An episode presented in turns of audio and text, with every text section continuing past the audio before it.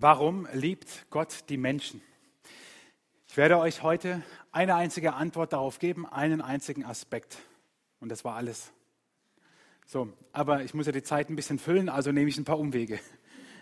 Nein, nicht nur, weil ich die Zeit füllen will, sondern weil ich euch mit hineinnehmen will in die Antwort, die einerseits total gleichzeitig wiederum, und das hoffe ich, dass es mir gelingt und nicht nur mir, dazu sage ich gleich noch was, total zum Staunen bringt. Denn der erste Teil der Predigt wird trockene Theorie von mir, vom Theologen, und der zweite Teil der Predigt wird ein Interview mit jemandem werden, der euch ganz praktisch teilhaben daran lässt, was es heißt, warum Gott die Menschen liebt. Also seid gespannt auf den zweiten Teil. Der erste kommt jetzt. Warum liebt Gott die Menschen? Warum Fragen, die suchen immer nach dem Anfang. Manche sagen, warum Fragen sind blöd. Ich finde die gar nicht blöd, weil wenn wir das Warum, die Warum-Frage stellen, dann wollen wir etwas ergründen, wollen wir an den Anfang gehen. Warum ist die Banane krumm, ist so ein blöde Frage, ja, aber kann ja auch keiner so wirklich, weil keiner in den Urwald zog und sie gerade bog, ja, ist ja jetzt auch keine richtige Antwort. Aber warum glaubst du an Gott? Warum hast du deine Hausaufgaben noch nicht gemacht? Ah. Warum verhältst du dich so lieblos? Ich habe dir doch gar nichts getan. Äh, warum stinken Fische, obwohl sie ihr Leben lang baden? Also, kann man ja mal fragen. Ne? Oder warum läuft die Nase, aber riechen tun die Füße? Also es gibt Fragen, warum Fragen, äh, also warum hat sogar saure Sahne ein Verfallsdatum? Es gibt Warum-Fragen, die sind einerseits scherzhaft, aber es gibt auch Warum-Fragen, die gehen ganz, ganz tief an den Grund dessen, was wir eigentlich wissen wollen und was uns umtreibt. Also gehen wir auch ganz zurück, ganz zurück an den Anfang des Lebens, wenn wir uns fragen, warum liebt Gott die Menschen? Gehen wir an den Anfang allen Lebens. Der Anfang allen Lebens ist die Schöpfung. Das wird uns in der Bibel berichtet, in den ersten beiden Kapiteln des, dieses großen Buches widmen sich die ersten zwei Kapitel der Schöpfung. Und wir denken, das war das Erste, was passiert ist. Und dort steht, dass nichts war, dass nur Gott war. Das ist eine Aporie. Das ist etwas, was unser, unser Hirn entweder fressen muss oder nicht. Und daran gehen wir manchmal schier zugrunde. Entweder wir glauben das oder wir glauben es nicht. Nun sind wir hier in der christlichen Kirche, in einem Gottesdienst. Ich habe Theologie studiert, also worauf sonst soll ich mich verlassen, als auf das, was die Bibel sagt.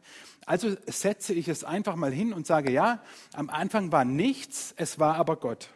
Und was dann folgt, nennen wir die Schöpfung. Gott erschafft auf faszinierende Art und Weise alles aus dem Nichts durch sein Wort, die Meere, die Natur, die Sterne und Galaxien, die Tiere am Himmel, im Wasser, am Land, alles. Und warum hat Gott das eigentlich gemacht? Das lesen wir im älteren der beiden Schöpfungsberichte im zweiten Kapitel, 1. Mose 2, Vers 8. Dann legte Gott im Osten in der Landschaft Eden einen Garten an. Er ließ aus der Erde alle Arten von Bäumen wachsen. Es waren prächtige Bäume und ihre Früchte schmeckten gut. Dorthin brachte Gott den Menschen, den er gemacht hatte. Gott bereitet alles vor, alles, und setzt den Menschen ins gemachte Nest. Ist es nicht genial? Ich finde es faszinierend, dass Gott alles für uns Menschen erschaffen hat. Das erklärt noch nicht die Frage, warum er die Menschen liebt. Darauf komme ich noch. Aber die Schöpfung erstmal ist ein Zeichen, er hat sie geschaffen für uns, für den Menschen. In das gemachte Nest hat er den Menschen hineingesetzt. Und ich dachte mir, Menschen tun das ja genauso. Wenn ein Ehepaar ein Kind erwartet, vor allem beim ersten, jetzt lachen manche schon, ich erinnere mich auch noch, dann wird die Welt auf den Kopf gestellt, dann wird ein Kinderzimmer äh, hergerichtet, dann wird es gestrichen, dann wird die Wickelkommode aufgebaut und ausgeschnitten. Es werden Klamotten gekauft und Strampler gekauft und Schnuller gekauft und zwar von den Millionen Schnullern, die es am Markt gibt, der, der beim Testurteil am besten abgeschnitten hat, ökologisch abbaubar ist und den Zahnwuchs nicht beeinträchtigt und gleichzeitig aber beruhigend ist, aber auch nicht giftig. Es werden Spielsachen gekauft, wovon man nach, einen, nach ein paar Tagen merkt, hätte sie dir alles schenken können, weil Kinder spielen am liebsten mit dem, was in der Wohnung rumliegt. Aber es wird alles gemacht, alles wird gemacht, zumindest von Eltern, die, ich sag's mal krass, die gute Eltern sein wollen. Ich bereite alles vor und dann kommt mein Kind. Kein Kind kommt einfach so auf die Welt, sondern kommt auch ins gemachte Nest. Und so ist Gott. das ist sein Ausdruck von Liebe. Er bereitet alles, alles vor für den Menschen, alles. Und dann setzt er ihn hinein. Und der Mensch kann von Anfang an nur staunen, einfach nur staunen über das, was Gott getan hat. Nicht die Schöpfung allein, sondern diese Art und Weise, wie Gott das tut, ist für mich die Art, die, die Antwort auf die Frage, warum Gott die Menschen liebt. Weil er wie Eltern ist, die alles für ihr Baby vorbereiten. Gott ist der vollkommene Vater. Das ist die Antwort auf diese Frage, warum liebt Gott die Menschen? Das ist die einzige und der einzige Aspekt heute Morgen. Aber ich will trotzdem ein bisschen tiefer gehen. Wir denken oft, und ich habe es schon gesagt, auf den ersten Seiten der Bibel wird uns von der Schöpfung berichtet. Wir meinen, das ist das Erste, was passiert. Das stimmt aber nicht.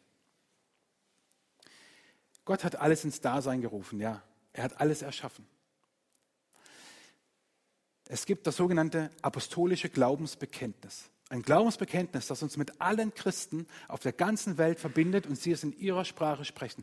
Ein Glaubensbekenntnis, das 1600 Jahre alt ist. Und wisst ihr, wie es beginnt? Es beginnt mit, ich glaube an Gott, den,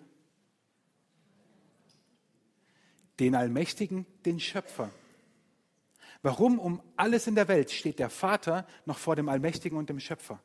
Wo es doch scheinbar das Erste war, was Gott gemacht hat, die Schöpfung. Wir beten im Glaubensbekenntnis, ich glaube an Gott, den Vater, den Allmächtigen, den Schöpfer des Himmels und der Erde. Als ich das vor einiger Zeit erkannt habe, war das für mich total krass. Euch geht es nicht so, ihr guckt mich jetzt nicht so an, als ob ihr... Als ich das entdeckt habe, dachte ich, wie verrückt ist das eigentlich?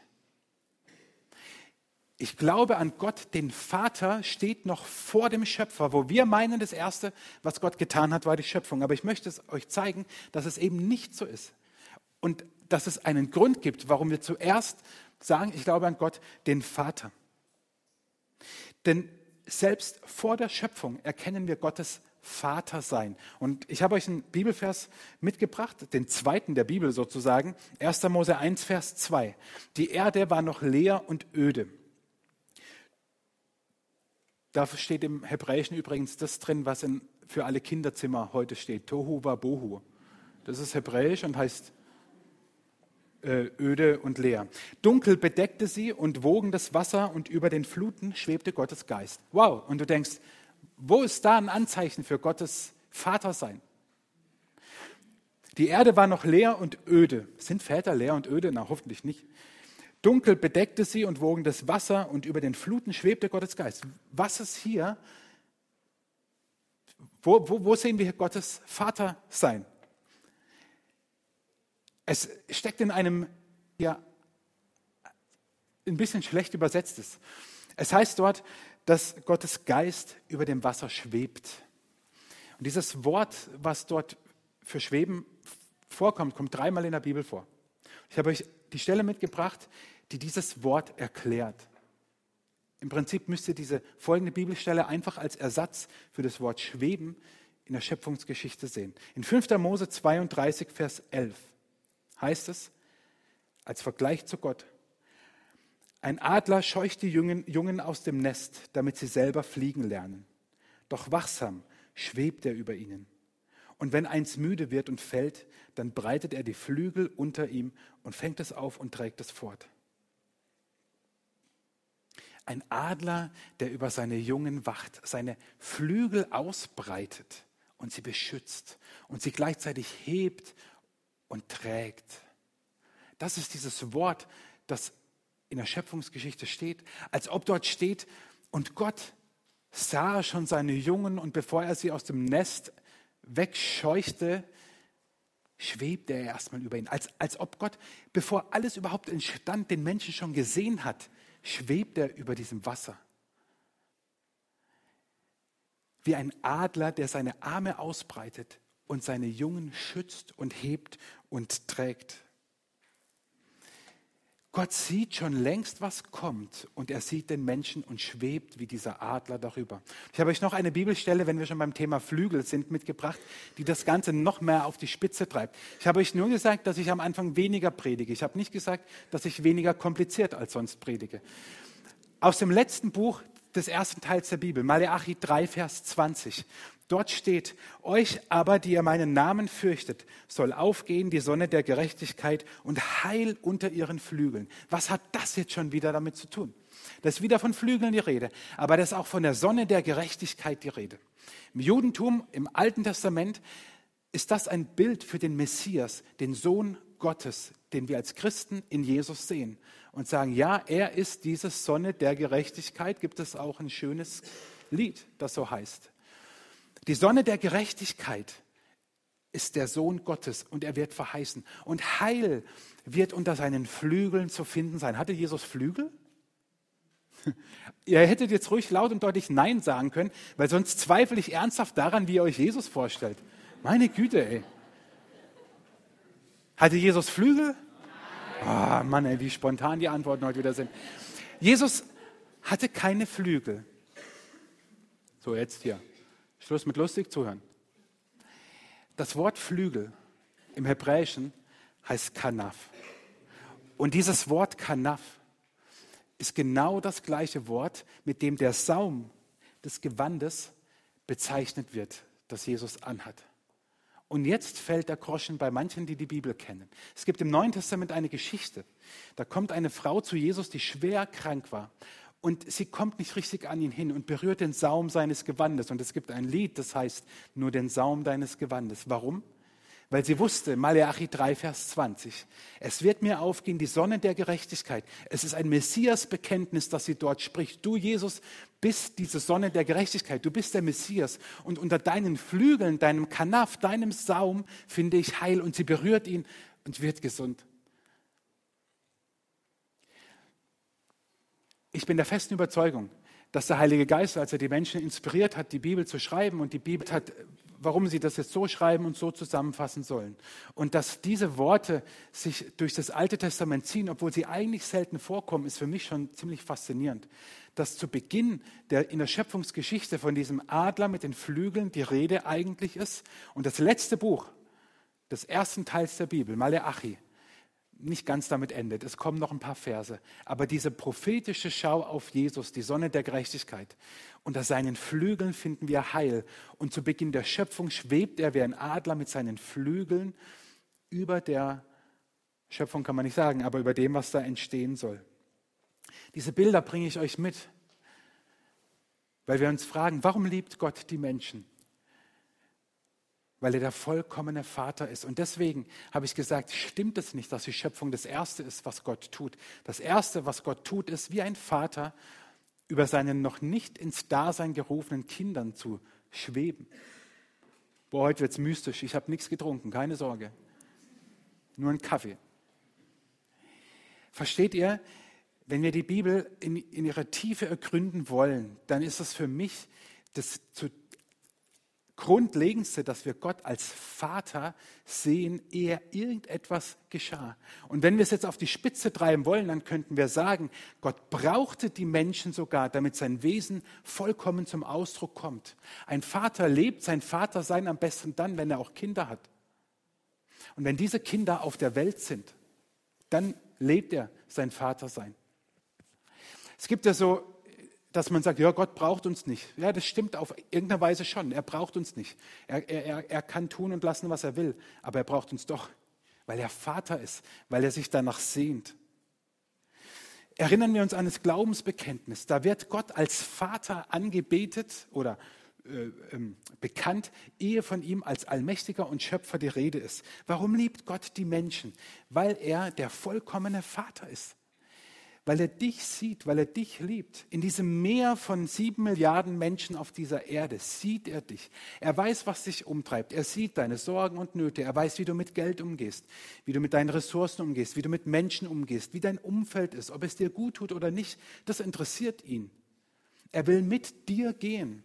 Er will mit dir leben. Er will dich segnen und er will dich als sein Kind begleiten. Wow, dieser Schöpf webt wie so ein Adler über deinem Leben und sagt, hey, unter meinen Flügeln findest du Heil und ich beschütze dich.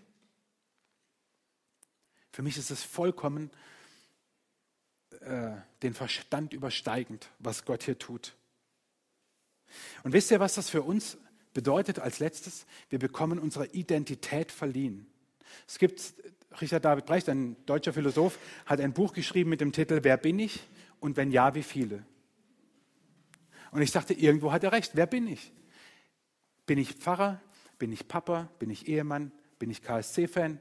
Bin ich Apple-User? Bin ich Whisky-Liebhaber? Bin ich Sohn? Bin ich Bruder? Ja, wer bin ich eigentlich? Wer bin ich? Ich bin ein Kind Gottes. Ja, das bin ich. Und das ist zugrunde legend meine Identität. Bin ich der, für den mich die anderen halten? Und wer sind die anderen? Halten meine Kinder mich für den gleichen wie ihr mich? Ich hoffe nicht.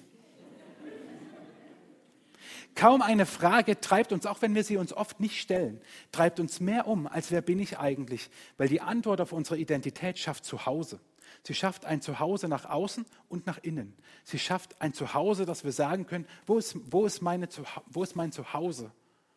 Ich zitiere heute lauter alte Kirchenlieder. Ich bin nur Gast auf Erden. Wir sind nur Gast auf Erden. Was ist mein Zuhause? Aber es schafft auch nach innen Geborgenheit und Stärke, weil ich weiß, wohin ich gehöre, auch dann, wenn ich meinen letzten Atemzug nehme und von dieser Realität in die andere gehe. Wer bin ich? Gestern Abend bringe ich meine Tochter ins Bett und sage dann zu ihr noch Gute Nacht und sie sagt zu mir, Gute Nacht, Jesus. Äh, äh Papa. Ich dachte, oh, endlich hat es einen verstanden. Nein, Sie hat mich danach dann gesegnet und das war total schön. Aber ich, so, ich fand es so krass, als sie das so sagte. Wir hatten halt davor gebetet und wahrscheinlich hat sie keine Ahnung was gedacht. Ähm, wer bin ich? Wer bin ich? Ich bin ein Kind Gottes. Und das geschieht ganz einfach. Und damit will ich diesen ersten theoretischen Teil sozusagen schließen mit einem Wort aus dem Johannesevangelium, Johannes 1, Vers 12. Dort heißt es von Jesus, die ihn, Jesus, aber aufnahmen und an ihn glaubten, denen gab er das Recht, Kinder Gottes zu werden. Das ist alles. Es ist mein, ich, ich wiederhole es gerne nochmal und sage es immer wieder. Das Einzige, was ich von dir möchte, ist, dass du dein Leben Jesus anvertraust. Den Rest, das ist äh, die Kür. Da, dann fängt die Arbeit erst richtig an das Wichtigste und die größte Entscheidung, die du in deinem Leben treffen kannst, ist dein Leben Jesus anzuvertrauen, weil dann geschieht das, worüber ich gesprochen habe, dann erkennst du Gott als deinen Vater. Und dann ist Gott nicht mehr diese Größe relativ weit entfernt, sondern er ist dein Vater. Von dem es dann später in der Bibel auch heißt, im Jakobusbrief, da gibt es keine Veränderung von Licht und Finsternis, nichts. Er ist dein Vater, dieser Schöpfer dieses Universums ist dein Papa. Und ich habe am Ende der Predigtreihe 42 Tage Leben für meine Freunde euch ja gebeten, wer möchte mir seine Geschichte zu schicken, wie ihr Gott mh, hm, erlebt habt, erfahren habt oder das immer wieder tut. Einige von euch haben mir ihre Geschichte schon geschickt und das ist super. Einige von euch noch nicht. Ich habe schon mal gesagt, ich nehmen noch gerne welche, weil es, ich habe auch gesagt, ich, keine Ahnung, vielleicht veröffentlichen wir die mal oder nur intern. Was, das ist so cool, diese Geschichten zu, zu lesen, wirklich. Und eine Geschichte habe ich, als ich die Predigt vorbereitet habe oder angedacht habe, äh, überlegt, Mensch, die passt doch also wie Topf auf Deckel zu, zu, dem, was ich sagen will. Nur ist es viel besser als das, was ich jemals sagen würde.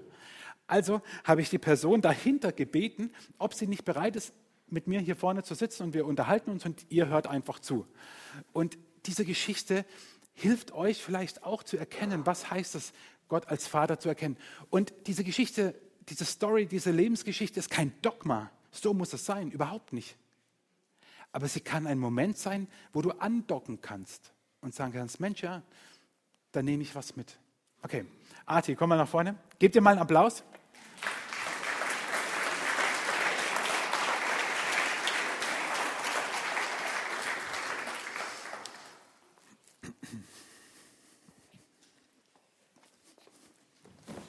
So, manche, manche kennen dich schon, manche vielleicht noch nicht so, deswegen.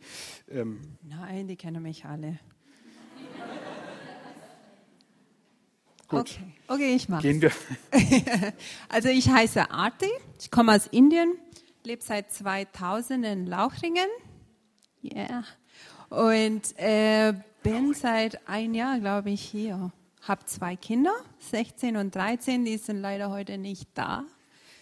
Ähm, Amy ist Konfirmandin jetzt? Genau, ja. Amy ist, ich vergesse das immer, sie ist Konfirmandin. Also sie war einmal hier und hat gesagt, Mama, ich möchte hier meine Konfirmation machen. Und dann dachte ich, ja, dann bleiben wir halt. Das sagt sie jetzt so. Wir, wir, wir werden da gleich noch drauf zu sprechen kommen. Da steckt viel mehr dahinter. Okay, äh, du kommst ja nicht aus äh, Lauchingen gebürtig, sondern aus Indien. Wo in Indien? Aus Chennai in Südindien. Soll ich auch sagen, wie viele Leute da Ja, ja, ein bisschen mehr, weil es ein bisschen mehr Einwohner hat als jetzt Wutachtal. Ein bisschen mehr. Wir haben so neun Millionen Menschen in Indien. Und dann war ich hier in Lauchringen mit, äh, keine Ahnung wie viel, also ein bisschen weniger. Ähm, ja. Kulturschock. Okay, ja. deine, deine, deine erste, ich finde deine erste oder dein, dein erster, deine erste Berührungspunkt mit der Kirche so lustig. Ähm, die war noch in Indien. Ja. Ähm, in der katholischen Kirche. Ja. Erzähl doch mal. Also, ich war vielleicht sieben oder acht, weiß ich nicht mehr. Ähm, in Indien war es so, damals, wo ich jung war, ähm, dass man, ähm, also die Kinder waren meistens auf sich gestellt. Wir waren tagsüber auf der Straße, haben gespielt, da waren, wir waren so, so eine Gang mit 10, 15 Kindern, verschiedene Altersklasse. Und im Sommer ist es richtig heiß. Und dann ist jemand auf die Idee gekommen, komm, wir gehen in die Kirche, da ist richtig kühl. Da sind wir da. Von der Temperatur natürlich, nicht Ja, ja, genau. Auch so. Ach so. Und dann sind wir da rein, haben da ein bisschen geguckt, mein allererstes Mal in eine Kirche. Und ich hatte Sonnenbrille an, weil es Sommer war. Und dann sah ich die Maria da vorne und dachte, ja, wie wird sie so aussehen mit so Sonnenbrille? Und habe jemanden gebeten, ihr das aufzusetzen. Er setzt das auf und auf einmal hören wir von hinten, wie jemand schreit und läuft richtig schnell. Und ich gucke nach hinten und sehe nur so ein großer Mann, also da waren alle groß, ähm, und hat so weißes Gewand an und ich denke, oh mein Gott, ist ein Geist. Weil in Indien haben alle Geister gewandt, also weißes Gewand an. Und renn los und bin, habe nur gedacht, die Geister leben in die Kirche. Auf jeden Fall, irgendwo ist noch eine Maria in Indien und sieht sehr cool aus mit meinen Sonnenbrille. Ja, also das ist deine erste Berührung mit, mit Kirche gewesen. Es ist ja zum Glück nicht die letzte. Also vielleicht mit der Kirche oder dem Kirchengebäude. Mhm. Ähm, aber du bist ja dann in, du hast ja noch einen Bruder, der ist äh, älter als du. Ähm, und du bist dann, ihr seid dort aufgewachsen in Indien. Ähm, deine, deine Mutter ist zum Glauben gekommen ähm, und ihr seid dort in der Gemeinde gewesen. Ähm, aber ihr seid zu dritt aufgewachsen. Genau. Ähm, mein, ähm, mein Papa ist und meine Mama, die sind auseinandergegangen, da war ich 16 Monate alt und mein Bruder dann drei Jahre. Wir haben gar keinen Kontakt, keine Ahnung, wie er aussieht, äh, habe noch nie mit ihm geredet. Und ähm, ja, aber wir waren zu dritt und es war gut. Also die meiste Zeit, bis ich irgendwann gemerkt habe, ach, die anderen haben alle Papas und irgendwie ist einfacher mit deinem Papa und habe gedacht, ja, vielleicht kommt er wieder. Nee, ich habe gehofft, wirklich gehofft. Jetzt mache ich so auf cool, aber ich habe wirklich gehofft, dass er kommt und dass das dann alles wieder gut wird. Aber das war erst, also wir greifen noch nichts zuvor. Ähm, ihr seid dort in, in Indien auch in die Gemeinde gegangen, du bist dort auch in den, in den Gottesdienst gegangen, hast dich auch für Jesus entschieden und, und hast deinen Glauben gelebt. So. Genau, also mit 14 habe ich, äh, also als ich in diese Kirche gegangen bin, da waren ganz viele junge Leute da und äh, irgendwie, die waren alle so normal und so. Du meinst Jetzt im Gegensatz zu hier? Oder? Nein, ich meine im Gegensatz zu so Kirche, wie ich irgendwie so, okay. wahrgenommen habe. Und, ähm, und ähm, also was mich halt an dieser Kirche sehr beeindruckt war, war die Anbetungszeit. Musik war immer ein ganz großer Teil von mir. Und äh, bin immer hingegangen. Und irgendwann habe ich gemerkt, ja, das, was sie alle haben, das will ich auch. Und ähm, dann kam, äh, wer will, how do you say it, ähm, zu Jesus, also Jesus sein Leben anvertrauen. Und habe ich gesagt, ja, ja, ich. Und äh, habe mich taufen lassen, so richtig. Und ähm, habe versucht, ein guter Christ zu sein. Äh, mein Bibel gelesen, war immer in die Kirche, habe da das ganze Jugendprogramm mitgemacht. Also alles, was da gab, habe ich mitgenommen und mitgemacht und war voll dabei. Aber ein, ein einschneidendes Erlebnis war, als deine Mutter mal, ähm, also wie soll ich sagen? Das war schon vorher. Das war, ähm, wann ich, ähm, ich glaube, ich war neun oder zehn und sie ist äh, sehr krank geworden. Das hat mal gehabt, aber dieses Mal war es ganz schlimm, hat sie eine Asthma-Attacke und hat kaum Luft bekommen und ist im Krankenhaus gelandet. Ähm, und es war eine sehr stürmische Nacht. Also alles, was schieflaufen kann, ist schiefgelaufen diese Nacht. Da war kein Strom im Krankenhaus und ähm, dann habe ich mitgekriegt, wie die Ärzte gesagt haben, oh, es ist ganz schlimm, die wissen nicht, ob sie jetzt überlebt oder nicht. Und mit neun nur ich, mein Bruder und meine Mama. Und dann denke ich, äh, was passiert jetzt, falls sie stirbt? Was passiert mit uns? Und ähm, klar, mit neun hat man gar keine Antwort. Und habe ich für mich entschieden, okay, ist halt so, jetzt musst du halt stark bleiben. Und ähm, auch wenn sie sterben sollte, schaffst es trotzdem. Es geht irgendwie, aber nur keine Emotionen zeigen, nur nicht Schwäche zeigen. Und ähm, ja, da hat es angefangen und so war ich äh, die meiste Zeit. Ich wollte gerade sagen, ähm, also deine Mutter hat äh, Sie hat überlebt. überlebt. Ah, ähm, du hast einerseits diese Erfahrung, wo du gesagt hast, ich schaffe, ich muss und so, ich brauche niemand, ich mache einen auf äh, äh, stark. Äh, und ähm, auf der anderen Seite aber auch dein, dein Glauben, also deine bewusste Entscheidung auch, also äh, dein unbedingter äh, Wille, ähm, wie du gesagt hast, ein guter Christ zu mhm. sein, so mit allem, was dazugehört, wie du gesagt hast. Ähm, und trotzdem äh, bist du aber dann an den Punkt gekommen, oder hat sich das so dann auch, als du nach Deutschland gekommen bist, irgendwie so ganz cool war das ja nicht? Also ich meine, noch klingt es ja ganz gut. Hier starke Frau, Mama hat überlebt und du bist gläubig.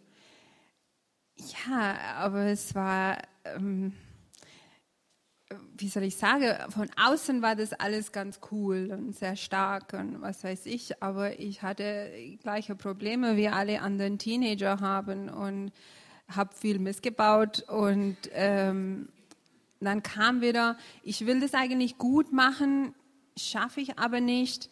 Ähm, dann äh, was, ist Gott enttäuscht mit mir und dann bin ich nicht in die Kirche gegangen und dann war es wieder gut. Also immer dieser Up and Down so. Ähm, aber stark bin ich trotzdem geblieben. Also ich habe jetzt, es war irgendwie cool. Wie soll ich sagen, ein Christ zu sein, aber er war Gott und ich habe gewusst, dass er, dass er alles kann und alles ist und habe die Lieder mit ganzem Herzen gesungen und so. Aber in meinem eigenen Leben hat es nicht viel, also ich sage ich sag nie gar keine Auswirkung, weil wo Gott ist, da ist immer, da passiert immer irgendwas. Aber für mich selber, es ging nur um, was ich geglaubt habe, was ich singe, was ich fühle, wie viel ich ihn liebe. Und da war nicht so viel Gott-Input in mein Leben. Und so ging es halt weiter, bis ich nach Deutschland kam. verheiratet, geheiratet und dann kam nach Deutschland. Zwei Kinder. Und ist ja klar, da kommen immer mehr Sachen dazu. Ist es nicht nur, habe ich einen Pickel oder nicht, Probleme, die halt ähm, schlimmer sind. Bis ich, und dann ähm, war ich geschieden, zwei Kinder, nicht gewusst, wie das jetzt alles weitergeht. Und dann kam ich an einen Punkt, das sind viele andere Sachen, und ich erzähle ganz bewusst nicht, was die anderen Sachen sind, weil äh, es ist nicht wichtig, was für Probleme wir haben, sondern es ist einfach wichtig, finde ich jetzt, was ich gelernt habe, dass ähm, durch diese ganze Sache, obwohl es mir nicht bewusst war, Gott war immer für mich da. Weil ich habe gesagt, ich anvertraue dir mein Leben und obwohl ich meinen Teil nicht gehalten habe, er hat es immer gemacht. Wenn ich jetzt einen Rückblick. Auf jeden Fall kam dieser Tag, wo ich einfach gesagt habe, ich kann nicht mehr. Ich, äh, ich schaffe das nicht mehr. Und erst mal in meinem Leben, wo ich gesagt habe, Gott, ich brauche dich ich kann das nicht, äh, egal was ich bis jetzt geglaubt habe, geht es nicht mehr. Und ähm, ja, habe ich halt, ich glaube, stundenlang geweint und habe immer wieder gesagt, hilf mir, bitte. Und dann, ähm, ja, es ist nicht so, dass ich von einem Tag auf anderen irgendwie komplett anders war. Ähm, Aber du bist ja dann irgendwann hier genau. gelandet. Genau. Und dann, ähm, also vor zwei Jahren vor dieser Zeit waren meine Kinder hier mit meinem Ex-Mann und die sind dann nach Hause gekommen und haben gesagt, Mama, da musst du unbedingt hin, das ist deine Kirche, das ist so cool und Musik und Leute und. Äh, Aber du hast nicht auf deine Kinder gehört? Nein. Nee. Eltern, hört ja, auf eure Eltern Kinder. hört auf eure Kinder. Aber ähm, nee, bin, nein, da war ich auch noch nicht so weit. Ich denke, an dieser Punkt, wo ich gesagt habe, ich kann nicht, nur du kannst mir helfen, hilf mir bitte.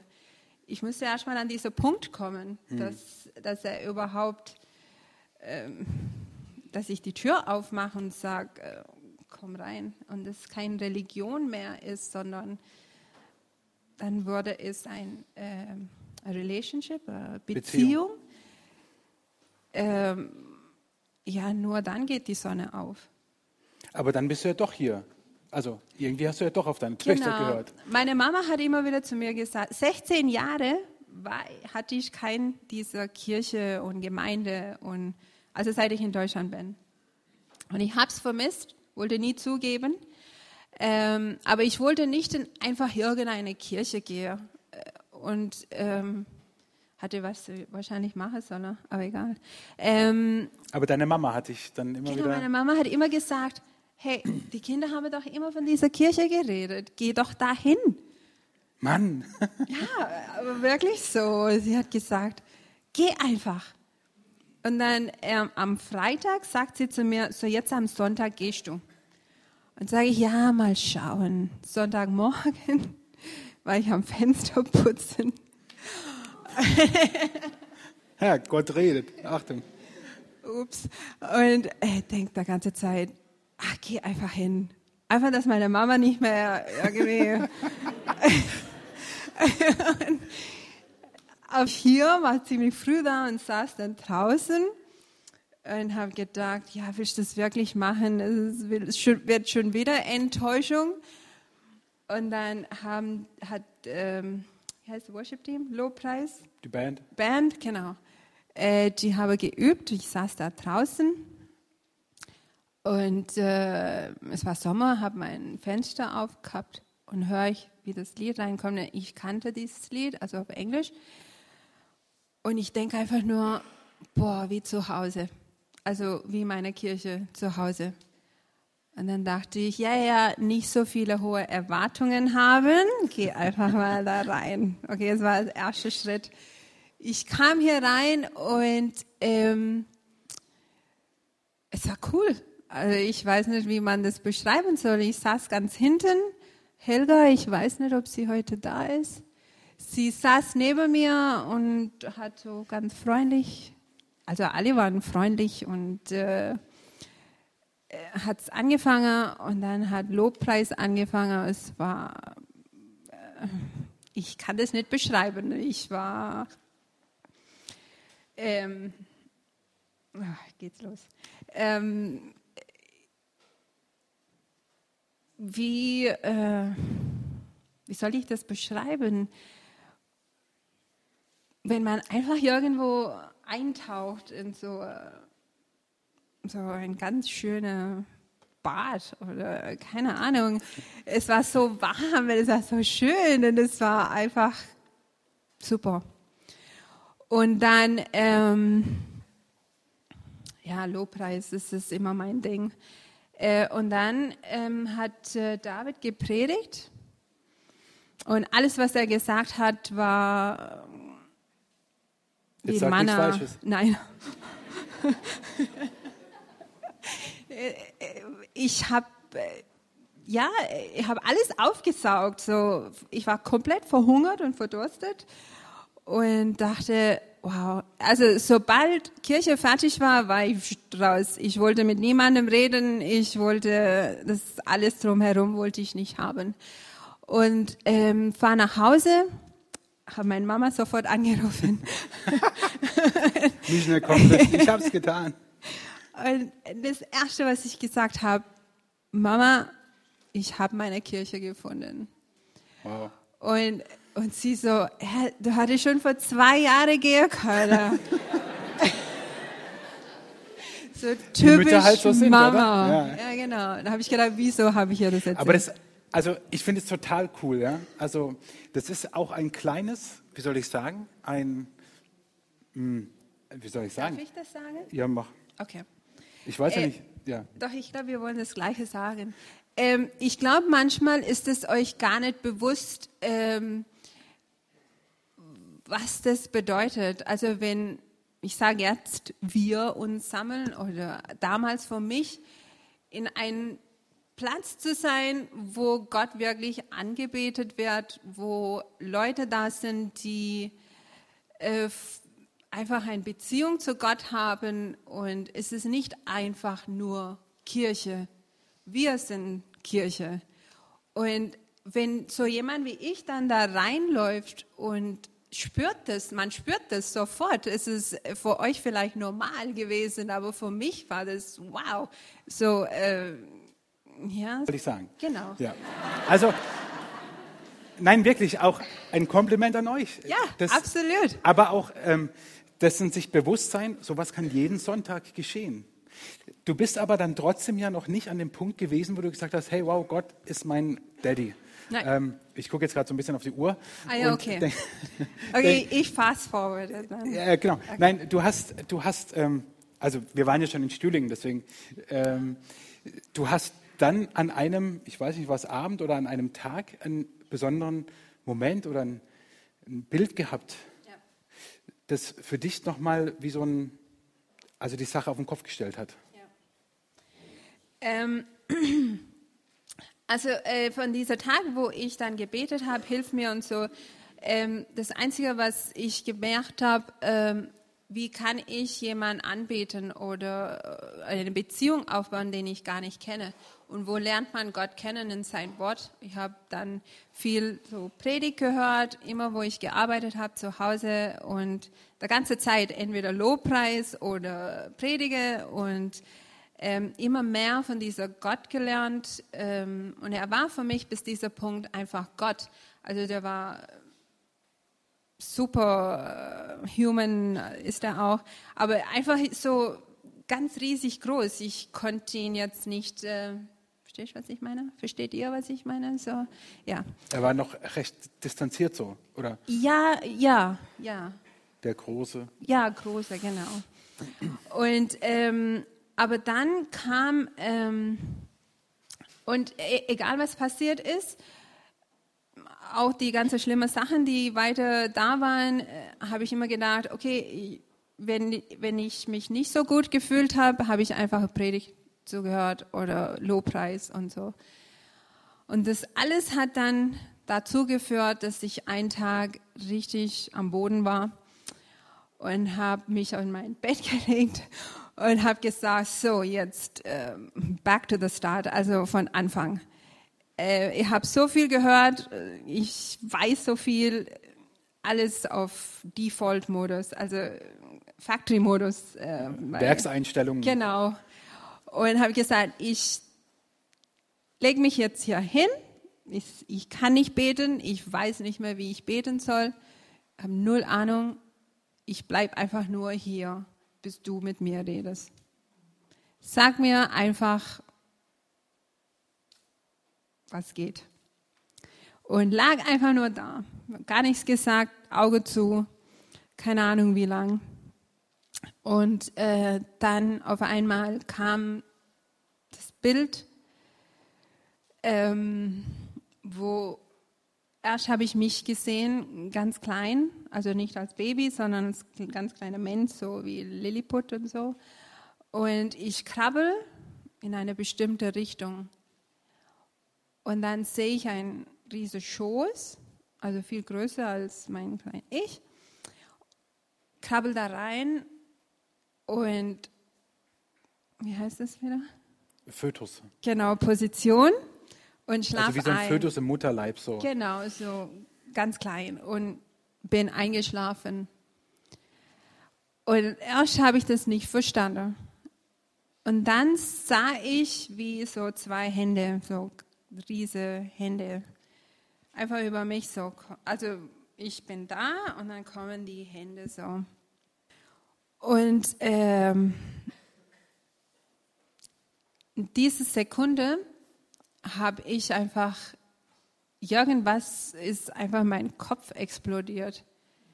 Und habe ich gedacht, boah, so fühlt sich Vaterliebe an.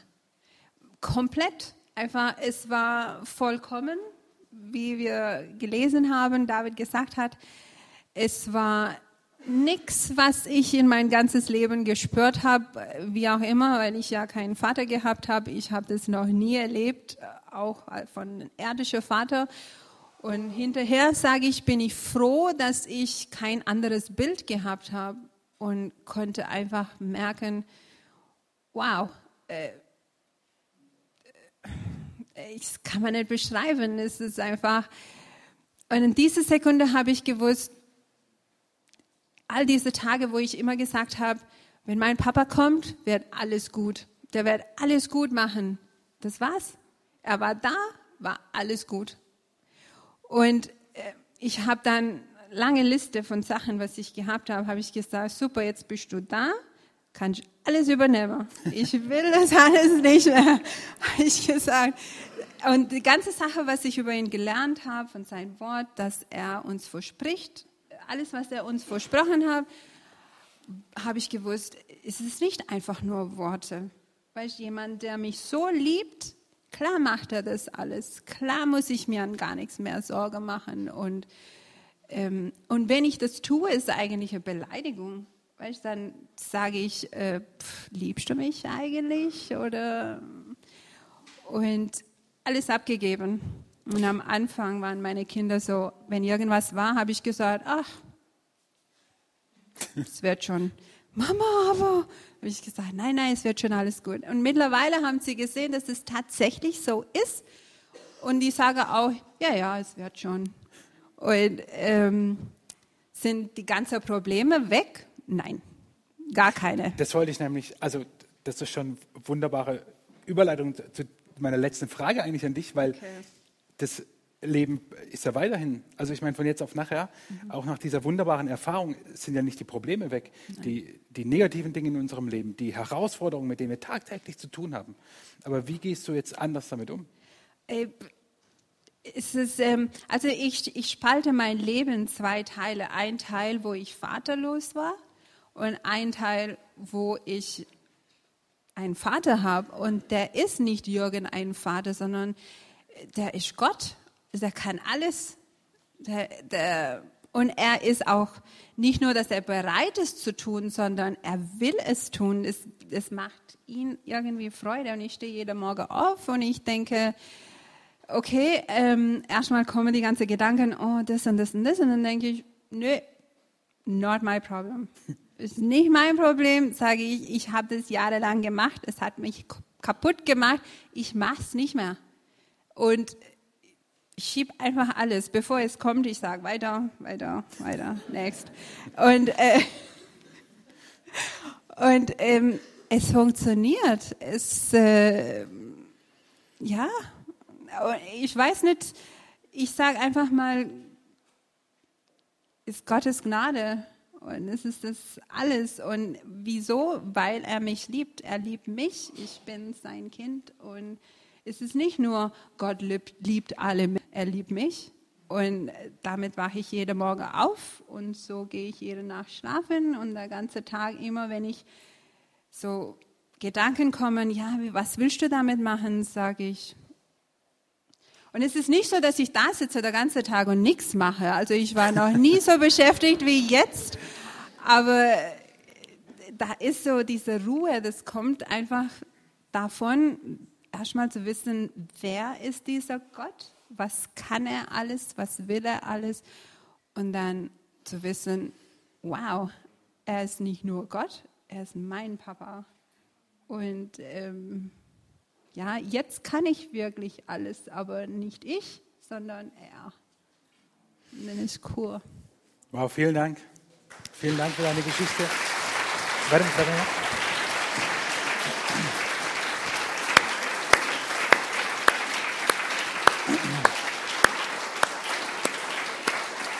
Vielen, vielen Dank. Diesen Gott, diesen Vater, den wollen wir jetzt gleich anbeten äh, mit Liedern. Ich habe euch ein Bild noch mitgebracht, das hat Adi mir geschickt. Sie ist jetzt auch Mitglied unserer Kirchengemeinde, es hat sich umgemeinden lassen und ihr werdet gleich sehen, wie glücklich sie war, als sie dieses Formular hatte, dass sie nun zu unserer Kirchengemeinde gehört. Ich hoffe, das Bild kommt jetzt gleich. Da ist es.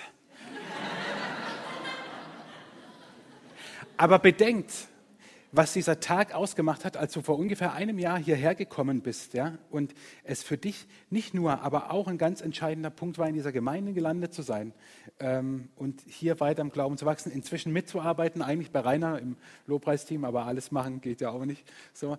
Ähm, und andere Dinge, wo du mit dabei bist beim Anbetungsabend. Also ähm, vielen, vielen Dank für deine Geschichte. Und so sieht jemand aus, wenn er glücklich zu einer Kirchengemeinde gehört. Ist nicht cool? Finde ich super. Ja, eine. Als ich hierher gefahren bin von Stühlingen, habe ich nur gedacht, äh, was, was ist jetzt gerade passiert? Und äh, habe Hubert auch vorhin gesagt, vor ein Jahr wäre sowas unvorstellbar für mich. Und heute denke ich, ich sitze hier und rede mit euch und eigentlich bin ich sehr schüchtern, aber ich habe es geschafft. Und, das glaubt man nicht. und äh, ich will euch einfach Danke sagen und Rainer auch, dass ich einen Lobpreis mitsingen darf und es bedeutet mir mehr, wie ihr jemals vorstellen könntet. Danke. Vielen Dank dir.